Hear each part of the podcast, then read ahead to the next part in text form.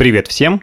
Это 14 выпуск подкаста «Почти готово» и его ведущие Михаил Полянин и Виталий Вебер. Сегодня вместе с Анастасией Шершневой, корпоративным психологом Полиндрома, мы поговорим о выгорании. Зачем это делать и как это не делать. Настя, привет! Привет, привет. Да, Настя, смотри, прежде чем мы начнем говорить о выгорании, представь такую ситуацию. Ну, вообще, выгорание – это как бы модное слово, оно сейчас везде, где только можно и нельзя.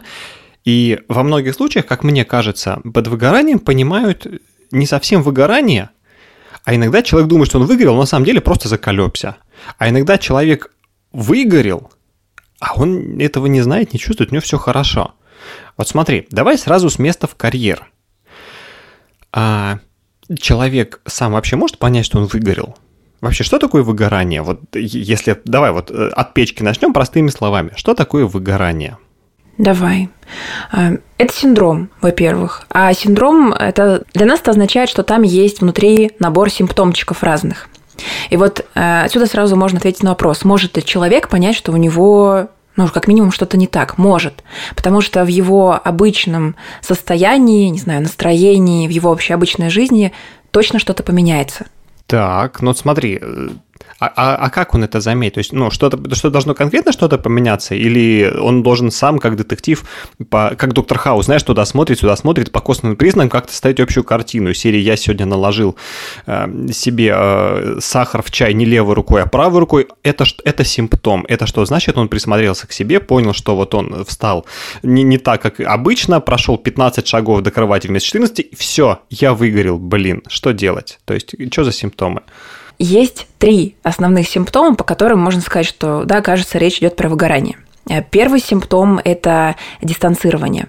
Если мы переложим это на нашу обычную жизнь, то ощущаться это будет так. Мне надоела моя работа, я не хочу на нее ходить, мне надоели эти задачи, я не хочу их делать. Вот.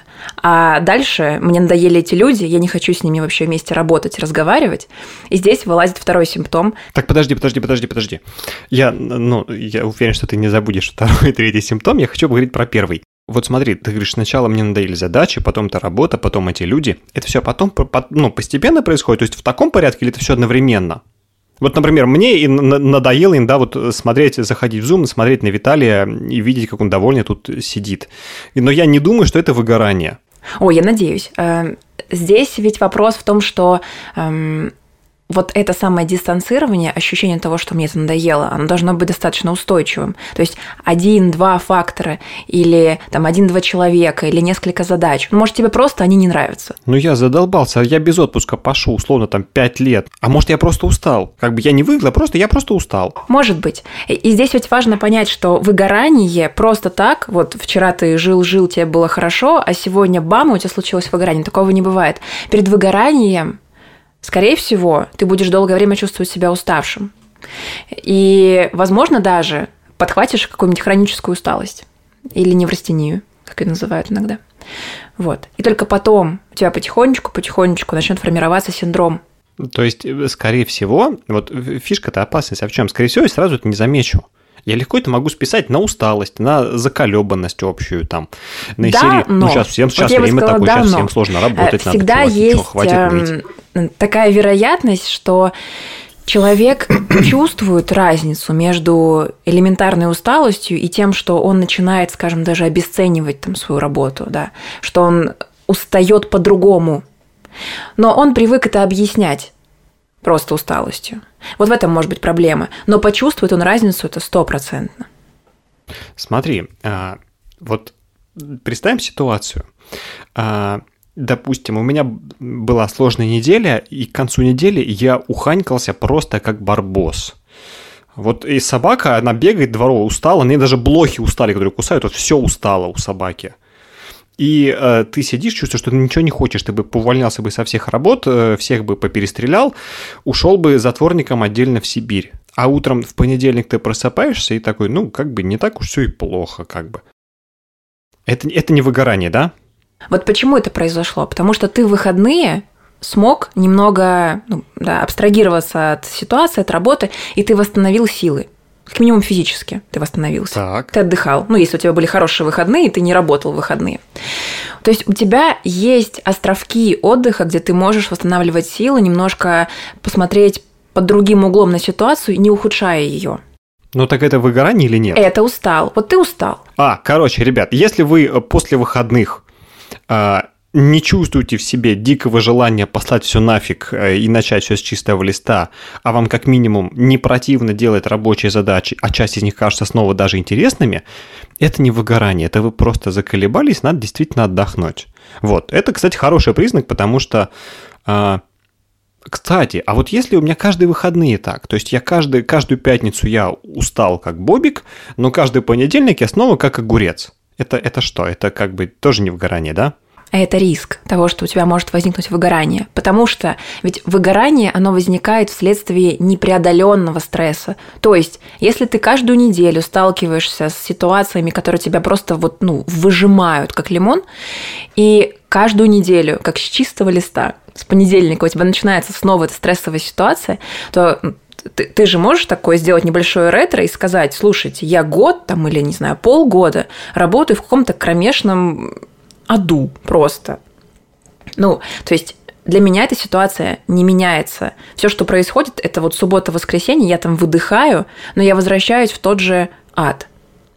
И тогда, если у тебя э, эта ситуация, ну, назовем ее ситуацией, да, понятно, что там очень-очень много маленьких. Вот как, Виталий, ты заметил, как психологи вот э, э подбирают классные слова. Не назовем это вот как, как какую-то задницу, назовем это ситуацией. Ребят, это ситуация. Вот, да, у нас с очень непри- неприятным контекстом. Если ты не знал, Виталий у нас человек контекст, у него все зависит от контекста абсолютно, поэтому ну, мы простим эту маленькую слабость. Прости, Настя, просто я наконец-то всунул в выпуск слово «контекст», потому что в прошлом выпуске я его пропустил. Слушайте, ну это ведь важно учитывать контекст. Вот мы сейчас тоже говорим про контекст. Мы говорим про ситуацию, я, я помню. Я помню твою мысль, да, мы говорим про ситуацию. Вот, и представьте, что эта ситуация не заканчивается, она не, она не разрешается никак. То есть, и тогда уже в какое-то воскресенье я сижу и думаю, блин, а завтра понедельник. И завтра опять эти люди, опять эти задачи. И вот здесь мы понимаем, что, кажется, я попал в, определенную, в определенный риск, что если я сейчас ничего не изменю, то в будущем, через какое-то время, мне и выходных будет мало. Получается, вот эта штука, вот, вот, вот это состояние, твое осознание того, что, блин, скоро понедельник, и что-то как-то он зря так быстро наступил, и это уже может служить симптомом выгорания. Это такой хороший маркер, что что-то точно идет не так. Так, э, это, это повод к тому, чтобы присмотреться поподробнее. Да. А нет ли вокруг остальных каких-то шняк непонятных, которые могут тоже тебе указать на то, что, дружище, иди-ка ты лечись? Вообще, быть внимательным к себе и к изменениям, которые у вас происходят, происходит это очень хорошая э, привычка, хороший навык. Потому что это может быть не выгорание, но это не означает, что до выгорания нет еще других монстров в шкафу, которых не стоит э, опасаться или стараться ну, профилактировать. Вот та же хроническая усталость. Это не выгорание, это отдельный э, такой... Не ругайся всякими терминами. Это отдельный малыш в нашей так. классификации болезней. да, но это вообще не попроще, не полегче, э, чем выгорание. То есть, если вы понимаете, что что-то идет не так, и это что-то не меняется, вы с этим не справляетесь, то надо, наверное, все-таки сесть и подумать, а что именно не так, и что я могу сделать в этой ситуации. Потому что последствия откладывания или игнорирования э, это не про здоровье. Там, условно, не вижу проблемы, проблемы нет. Как вот, а ты видишь сусликов? Нет, они есть. Вот здесь то же самое. Чем дольше мы игнорируем, тем э, меньше у нас времени, чтобы это убить в зародыше. Вот, вот так. Настя, а такой вот вопрос. А вот часто многие ребята могут mm-hmm. такие, ну ничего, ничего, вот сейчас я опять отложу отдых в понедельник, потом они откладывают отдых во вторник, и так вот всю неделю, потом э, приходят с горой э, задач в субботу-воскресенье, начинают ее разгребать, то есть они там толком не отдохнули.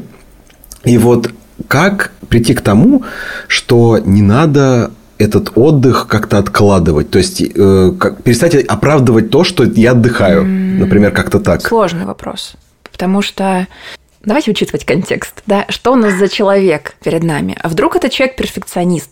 Или такой хороший трудяга-бобер.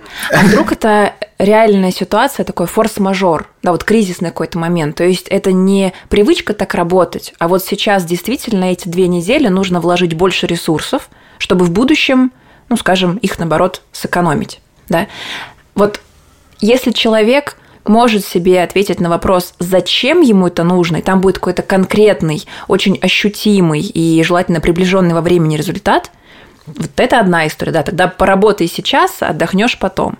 Но если ответ такой плавающий, ну, потому что меня просили, или это надо, ну, вот такая жизнь, такова, никакова больше, то здесь нет результата. То есть ты работаешь, чтобы что? Ты берешь на выходные, чтобы что?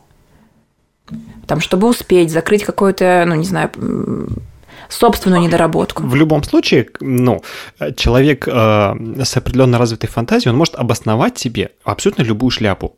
Вот прям логически, четко, железобетонно и в лепешку расшибись, но ты его с места не сдвинешь, потому что он свято уверен в том, что все, что он делает, он ради своей дела и ради своей высшей благой цели. А, поэтому, ребят, если вы чувствуете, что вы не можете перенести как-то свою работу и что она у вас изо дня в день из месяца в месяц и года в год важна вот каждый раз, как последний раз, возможно, это тоже повод присмотреться не то что к работе, но скорее к своему отношению к ней и к своим приоритетам. Но опять же, тут, конечно, много зависит от контекста, но в моем понимании контекст не может длиться там полтора года, что вот э, я полтора года жестко сосредоточен на, на работе одной задачи ради высшей цели. Ребят, если у вас э, спринт длиной в полтора года, найдите внутри пару недель отдохнуть. Ничего не случится в, в масштабе полутора лет. Хорошо. Первую штуку мы выяснили. Если ты после выходных условно не чувствуешь себя восстановившимся, это первый звонок. Давай про второй. Давай про второй, поскольку эм, само выгорание это такое, как да, состояние нарастающей усталости. То есть вот мы, мы не можем отдохнуть, мы не восполняемся за выходные, за отпуск, приходим все равно разбитые, то у нас наступает второй серьезный симптом выгорания, такое эмоциональное истощение. Мне гораздо труднее становится контролировать собственные эмоции, собственное поведение. Я гораздо легче срываюсь там, не знаю, в агрессию ухожу. Мне сложнее, если я работаю с клиентами, например, поддерживать с ними такую какую-то уважительную, вежливую коммуникацию.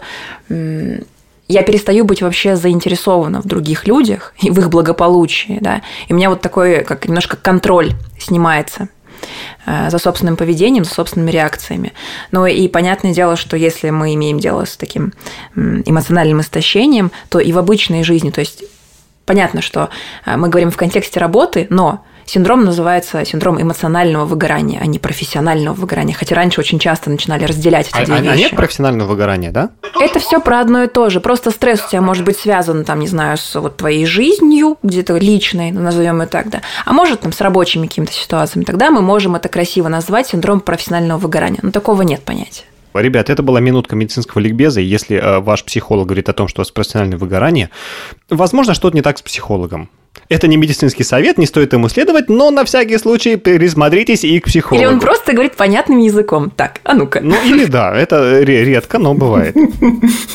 Хорошо. Бытовой пример, допустим, я хочу помочь своему э, какому-то близкому человеку, там, другу, знакомому человеку, мне неважно. Например, вот с Виталием, да, мы общаемся, я могу как-то заметить, что у него наступило вот это вот эмоциональное разбалтывание, что вот либо его вообще мотает по эмоциям, либо ему вообще все пофиг, ровно он лысину там наполировал, сидит, блестит, все классно и вообще ничего не колышет. Вот как мне это понять? И вообще мы реально это заметить со стороны или только человек может сам за собой понаблюдать? А, нет, это можно заметить со стороны. Просто чем дальше в лес, тем толще партизаны, как говорила моя учительница по истории. Вот здесь то же самое. Чем дольше человек находится в этом истощении эмоциональном, тем ярче его реакции. И значит, если, там, ну, условно, на первых ступеньках этого истощения сам человек мог заметить, там, что-то я чересчур сейчас э, разозлился, да, или я вот как-то э, сильно тревожусь, сильнее, чем обычно, то чем дальше, тем ярче эти реакции для окружающих, даже там для членов семьи, для друзей – то есть, если человек начинал там с того, что не контролировал поведение в отношении коллег, которые его уже достали, то здесь он может тебе ответить грубо, или он может тебя проигнорировать, или то, что раньше он бы прокомментировал определенным образом, он там ну, совершенно по-другому себя в этой ситуации ведет или э, рассуждает иначе. Угу. Виталий, в общем, у тебя нет выгорания, я вот смотрю сейчас, прикидываю, нет. У тебя все в порядке, молодец, продолжай. Я просто, понимаешь, Миша, это игнорирование. Поэтому это, это, можно сказать, и практически мы смоделировали ситуацию в реальной жизни в выпуске, прямо внутри. Настя, у меня такой вот вопрос. Вот, например, как один из индикаторов, мне кажется, можно заметить вот это эмоциональное истощение в том, что тебе, например, приносят какую-то проблему, и там в рабочем чате, я не знаю, там в личной жизни, и ты как-то мог раньше, например, с этим спокойно среагировать, там, например, окей, да, сделаю, или там, да, хорошо, я все пометил, потом пойду там в магазин докуплю, что нужно. И получается, эмоциональное истощение это, – это такая ситуация, при которой этот человек, например, начинает просто писать маты, например, в ответ, да, или там, например, угрожающие стикеры отправлять, или, например, никак не отвечать. Просто неделю нет... Или ответ... ему пофиг. Ну, то есть, ну да, да, он забивает полностью на это, то есть он прям не реагирует на сообщение вообще, получается. Это как-то так? Или это крайнее состояние? Нет, э, ну, опять же, зависит от человека, да, в какую он реакцию уходит. Например, это может быть э, э, выглядеть по-другому. Он начнет задавать вопросы, уточняющие много, и они будут не связаны с каким-то результатом этой задачи. То есть человек задает их для того, чтобы ну, уточнить, а что требуется, а для того, чтобы как будто бы кого-то уличить в том, что там, кажется, вы мне дали лишнюю задачу, или она вообще не для меня, э, или вы неправильно формулируете задачу, он может придираться к словам. То есть мы понимаем, что у человека на том конце э, чата, на том конце провода, да, что у него есть такое эмоциональное напряжение, которое не совсем согласуется с контекстом. То есть мы вроде как, ну, здесь не ссоримся, да, мы не обсуждаем что-то эмоциональное, пришла задача. А мы получаем эмоциональную реакцию. О, кажется, там что-то не так. Слушай, получается, вот я заметил, э, в половине рабочих чатиков э, это они не, не токсичны, а просто сидят куча выгоревших людей. Вот я вот сейчас думаю вот о том, что ты сказала. Слушайте, ну не забывайте же про какие-то личные кризисы. Стал не с той ноги в конце концов. А, то есть получается, что ну, само по себе вот такая неадекватная реакция не всегда служит признаком того, что человек выгорел, его надо хватать, э, вязать руки за спиной, вести лечиться. Но если она повторяется, и это уже какой-то определенный период времени происходит, то ну, явно нужно на это обратить внимание окружающих. Иногда я замечал, знаешь, какие ситуации, например, Миш, когда ты общаешься, например, с исполнителем, и ты чувствуешь, что ну, вот контекст изменился. То есть, неожиданно очень много токсика появилось в сообщениях, хотя вроде бы общаетесь про задачу. А по итогу оказывается то, что нету... Человек не выложил багаж. То есть, например, оказывается, там вот как Настя подметила, что есть там какие-то личные трагедии, не, не с той ноги встал, там бывает человек плохо себя чувствует. И самое классное в таких там рабочих ситуациях, это когда человек такой пишет тебе напрямую, там, слушай, у меня сегодня не сварение желудка, поэтому я сегодня медленно отвечаю, или там вот так мне плохо, или так тяжело, и поэтому как бы контекст выравнивается с твоей стороны, ты понимаешь, что происходит, и успокаиваешься. То есть, все окей, понятно, у человека сегодня день не задался. Бывает это жизнь, все нормально. Но когда вот этот вот багаж не выкладывают, без него очень тяжело как бы ориентироваться в ситуации непонятно. Либо ты как-то не так задачу подал, либо человек не так ее воспринял. Может, ты написал какое-то неожиданное там междометие, которое там для человека может оказаться каким-то там, не знаю, триггером, которым он такой, ну все, сейчас я буду сходить с ума у тебя вот тут в нашем личном диалоге. Ребят, будьте аккуратны с неожиданными междометиями. Это вот, всему, это проблема. Это разрушает отношения. Да. Хорошо. Но, ну, получается, опять же, как и все остальные симптомы, это не что-то такое, что само по себе ты заметил, как бы проконтролируй еще раз, проверил, потыкал еще раз палочкой, получил ту же реакцию, там, завтра, послезавтра, там, через неделю. Э, все, ты видишь, что человек, как бы это, не совсем то, что был раньше, он уже не торт. Да. И хорошо, Ребят, если вы у себя замечаете, что вы иногда реагируете не так, как хотели бы, или не так, как обычно, или не так, как вы сами ну, думали, что вы отреагируете, возможно, вам опять стоит присмотреться к себе. Вообще присматриваться к себе, конечно, полезно всегда, но вот это прям как бы прям повод серии. Дергаешь стоп-кран, становишься и присматриваешься. Это был э, второй э, симптом, да? Ты сказал их три. Да, их три. И третий основной – это обесценивание своих результатов. О, а это что? А это когда тебе кажется, что твоя работа не имеет смысла, все, что ты делаешь, ты делаешь плохо, а мог бы лучше. Подожди, вообще все или вот э, ну как конкретная работа, а, а, а по домашним делам я молодец или как? Ну сначала это работа, а потом все. Сначала у тебя невыполненная задачка, а потом непомытая посуда перед сном. Одна тарелочка, она тебе, и ты начинаешь ее обесценивать. Ты говоришь, вся посуда грязная. Ведь, э, вот, по вот идее, это прям четкий пример они- обесценивания, мне кажется. Мы же можем найти их отражение в нашем мышлении. Вот Виталий не даст соврать, что у нас э, есть искажения, да, когнитивные искажения. И вот обесценивание своих результатов, оно очень часто ходит рядышком с таким сверхобобщением. Все, никто, ничего, все. Все плохо, все знают, что я плохой специалист, я никогда не вырасту из своих, там, не знаю, штанишек профессиональных. Э, У меня всегда будут неудачи, я всегда буду на вторых ролях. И чем дальше человек с этим мышлением живет, тем сложнее ему, во-первых, его замечать, оно становится таким обычным. Да? Я, я так привык думать, и вообще мир живет по таким законам, по каким, мне кажется, он живет. А если он не сталкивается с реальностью, которая ему говорит, типа, нет, ну, по-другому все, то почему ему сомневаться в этом убеждении, что все, все, всегда и так далее, что я все делаю плохо. Поэтому через э, несколько счастливых месяцев в выгорании мы получим эм, действительно обесценивание не только в рабочей, например, сфере, но и в жизни. Я ничего не добился, я ничего не стою, люди меня ненавидят, там, или людям со мной неинтересно. Слушай, а как это происходит в бытовом плане? Вот, допустим, я работаю, работаю, работаю, и э, я, допустим, вот я еще... А может быть такое, что я не эмоционально не расшатан, я эмоционально спокоен, я отдыхаю на выходных и чувствую себя более-менее, но у меня начинает проявляться вот эта третья штука про обесценивание. То есть вроде как и силы есть, вроде как и эмоции, и все в порядке. Но я чувствую, что какая-то фигня, вот кому это надо, блин, ребят, ну эти задачи все, ну елы-палы, на что я трачу свою жизнь?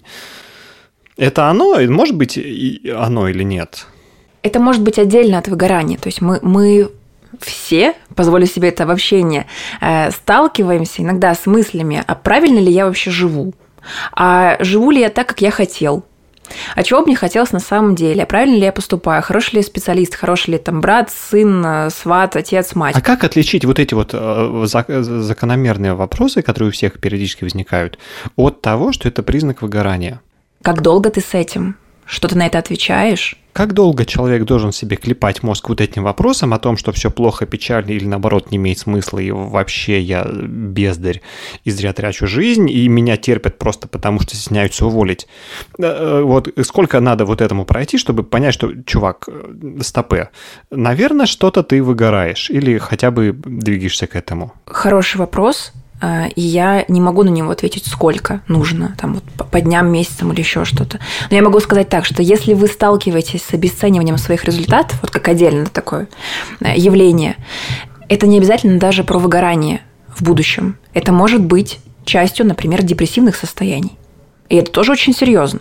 Слушай, кстати, а я могу обесценивать так из серии «Я сделал э, какую-то задачу, там, одну, две, три, они мне не сложны, мне не сложно их делать, как бы или сложно, но такой, вот нафиг, не то, что нафига это делаю, а вот э, какие-то вот задачи такие скучные, примитивные, там, вот у других эгегей, а я делаю как бы обычную, простую, банальную работу, которую как бы сделал, и любой мог на моем месте сделать, как бы, и все. Чё как, блин, я не знаю, вот. А потом еще к этому добавляется, что ну, у меня работа-то очень простая. Кажется, что если написать небольшой нейросеть, она тоже выполнит эту задачу и, в принципе, меня заменит. вот эта мысль серии, что у меня работа, она, ну, не бей лежачего просто, хотя ты реально пашешь как конь, но ты такой, блин, да это вообще кто угодно может делать. Я не понимаю, почему я? Я каждый раз удивляюсь, когда мне задачи прилетают, например. То есть это, это тоже обесценивание или нет? Давайте так.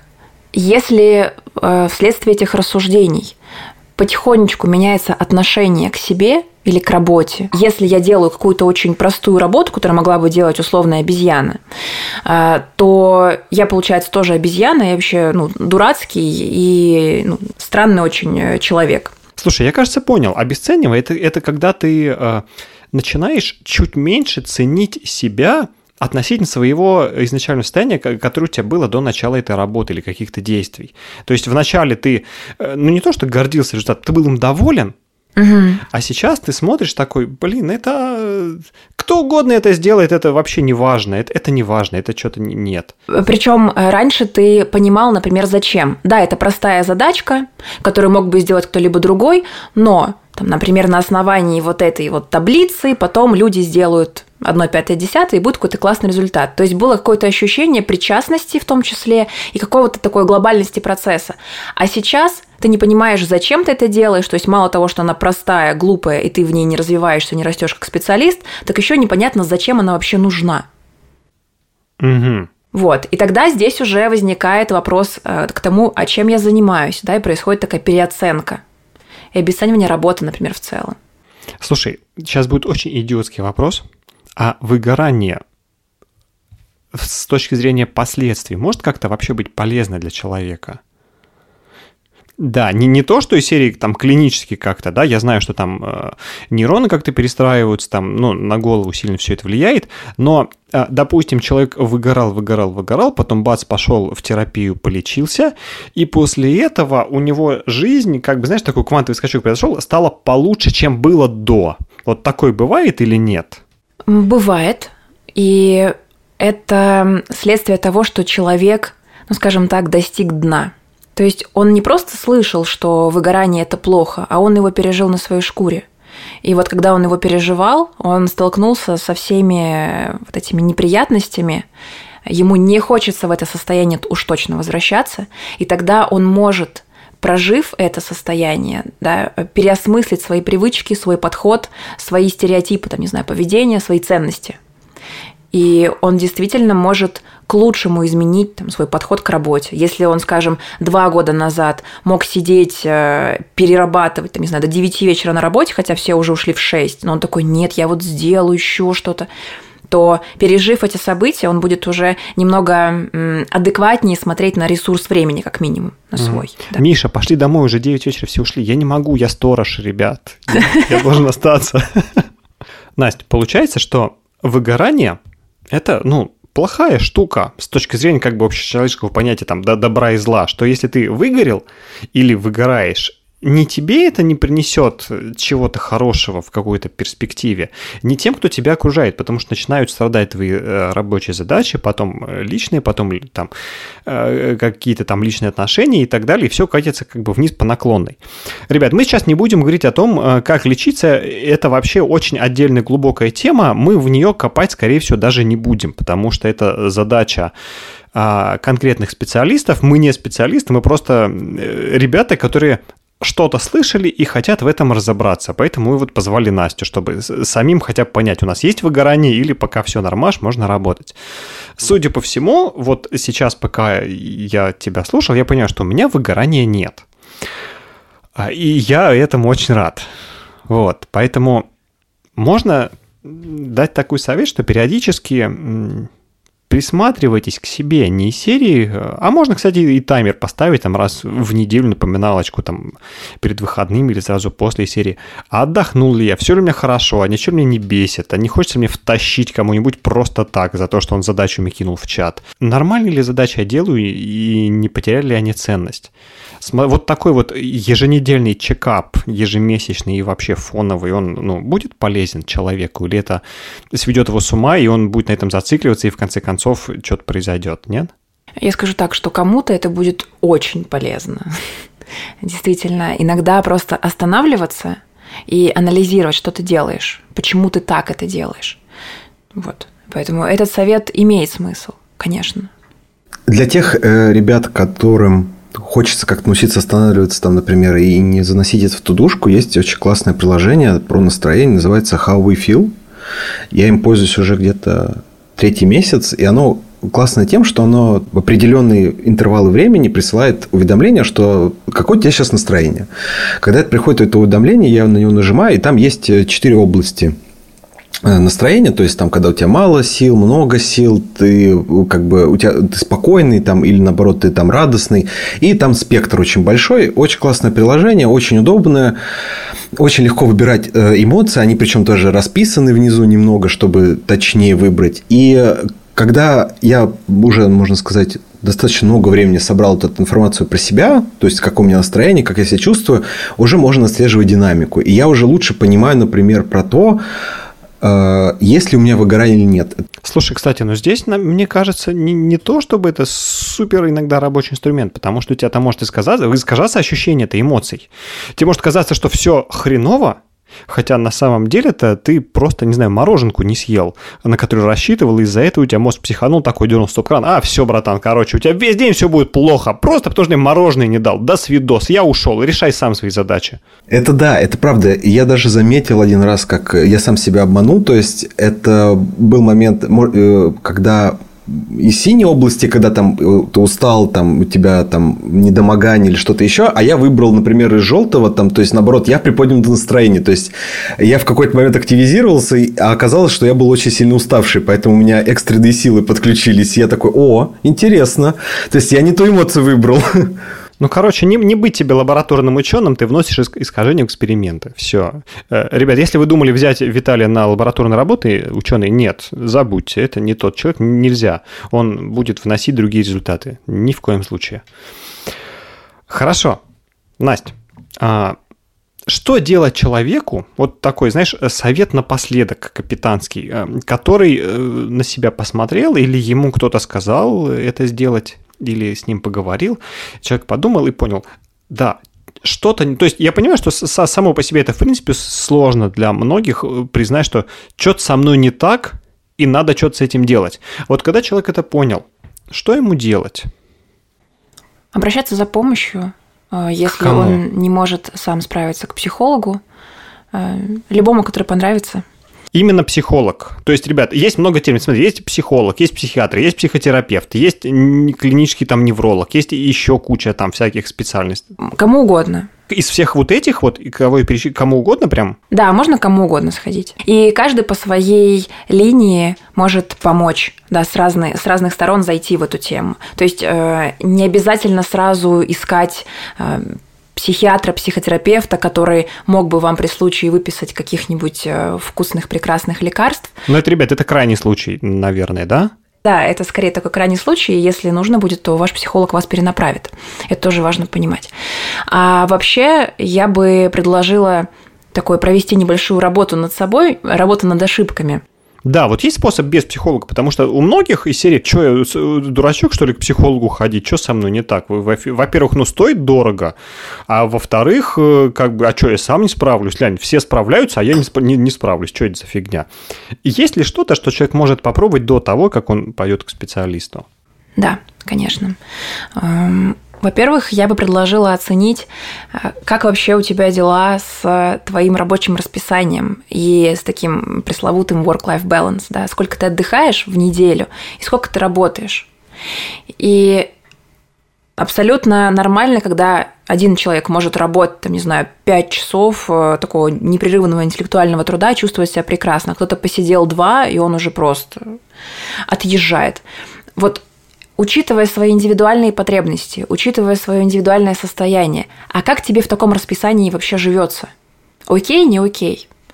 А второй момент, который бы я предложила рассмотреть, это, в принципе, склонность к контролю, к перфекционизму, у человека, да, такой вот уровень исполнительности. То есть, как часто, например, задача, которая могла бы занять у него гораздо меньше времени, занимает у него больше просто за счет того, что он сидит ее переделывает, докручивает, что-то там вот э, копошится. Это же тоже ресурс интеллектуальный, эмоциональный, физический, временной. Да. Вот куда ты это сливаешь? Все. А, и я бы, наверное, еще предложила посмотреть в сторону вот сейчас, если ты поймал себя на определенном уже состоянии, ну, условно такой вопрос, да, а что тебя сейчас беспокоит? То есть, там, например, меня беспокоит, что я устаю и не восстанавливаюсь. Это одна история. Тогда давай посмотрим, из-за чего ты устаешь, можно ли внести туда чуть больше островков этого отдыха, нормировать твою, твою нагрузку. Я не могу, но у меня 15 Я помираю.